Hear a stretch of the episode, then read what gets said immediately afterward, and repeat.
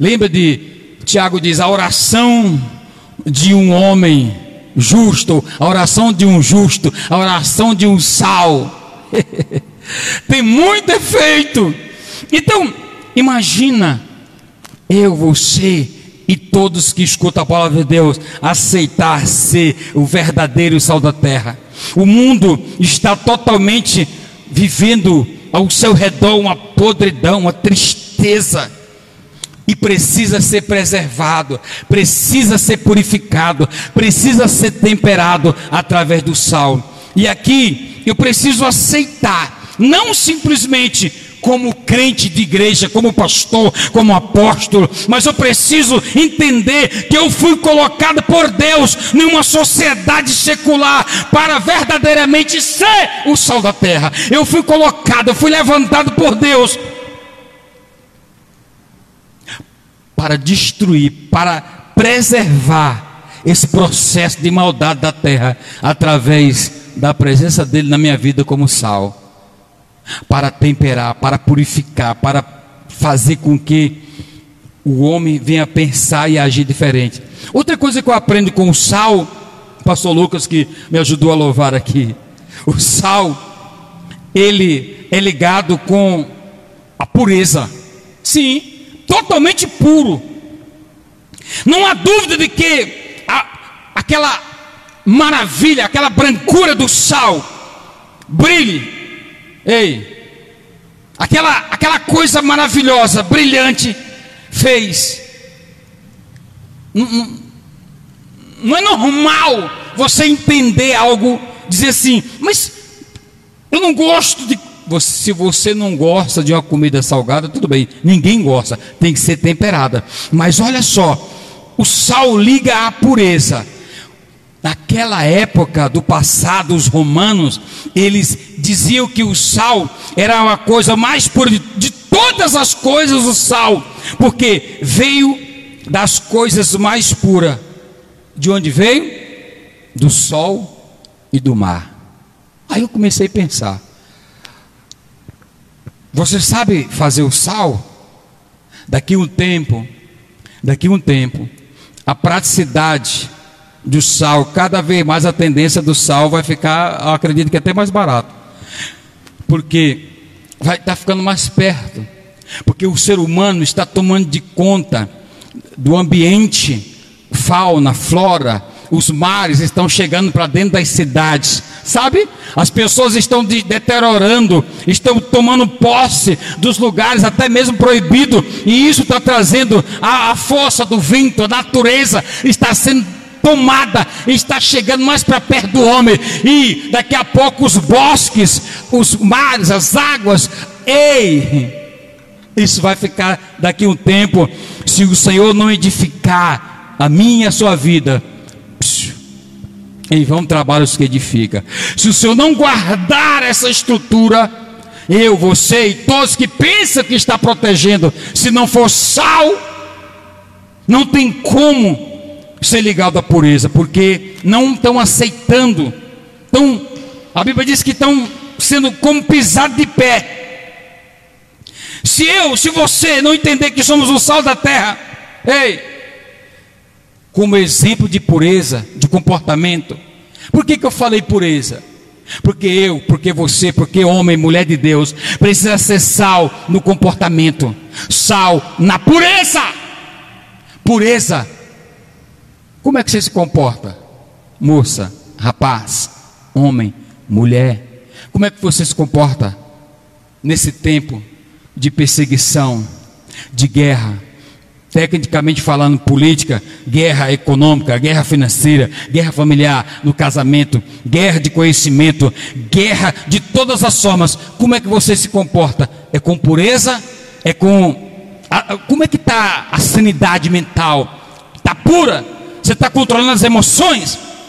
Uma das características da sociedade em que vivemos, da sociedade, é o rebaixamento, o padrão de pureza o rebaixamento padronizado da pureza na escola, na escola, na rua, na, por onde você passa, as pessoas estão falando palavra de baixo escalão. As pessoas não estão se comportando. Se você ligar a sua tira visão, dependendo do programa, baixa, ei, eles baixam o comportamento, não tem pureza no programa. Se você não ficar ligado por onde você passa, ei, seja sal, porque o sal está ligado à pureza. Homem de Deus, mulher de Deus tem que ser puro para adoração. A sua adoração tem que ser pura. O seu louvor, os seus lábios. O Isaías disse assim: O meu povo está me louvando só com os lábios, mas o coração mesmo está longe de mim. Que coisa, né? Às vezes as pessoas pensam que está adorando a Deus porque aprendeu a Bíblia, porque aprendeu a cantar, mas ele não é puro de coração. Inclusive, o Davi também falou que quem entrará, quem é que entrará no santuário do Senhor? Quem tem mãos limpas e coração puro. Então a pureza está, o sal está ligado à pureza. Por isso que eles aceitavam, porque uma das coisas mais puras que vier o sol e o mar. Apesar que as pessoas estão tentando mudar o, sol, o clima, estão tentando mudar, é, despurificar as águas do, do mar, criar, construir dentro do mar coisas. Ei, e aqui, eu preciso que eu e você podamos, possamos entender que Deus ele quer mudar isso. Você não pode aceitar a impureza, porque você é sal, e o sal ele purifica, ele é puro. Diga glória. Você pode glorificar Deus aí na sua casa. Você pode entender que você é homem de Deus, mulher de Deus você vai sair desse mundo para ser puro? Não. Você precisa só ser o sal. Porque a Bíblia diz que onde passa o sal, ele purifica, ele faz a diferença. E aqui, outra coisa que eu aprendi, uma, uma, uma estrutura que todos sabem, a eficácia do sal.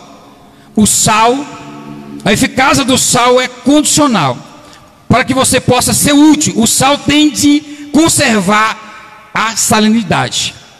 Porque tem alguns que eles querem ser santo demais, eles querem ser sal demais. E isso é um perigo. Eles querem ser muito sal, e o sal não pode ser muito sal. Imagina aquela comida com muito sal. É um perigo, é um perigo.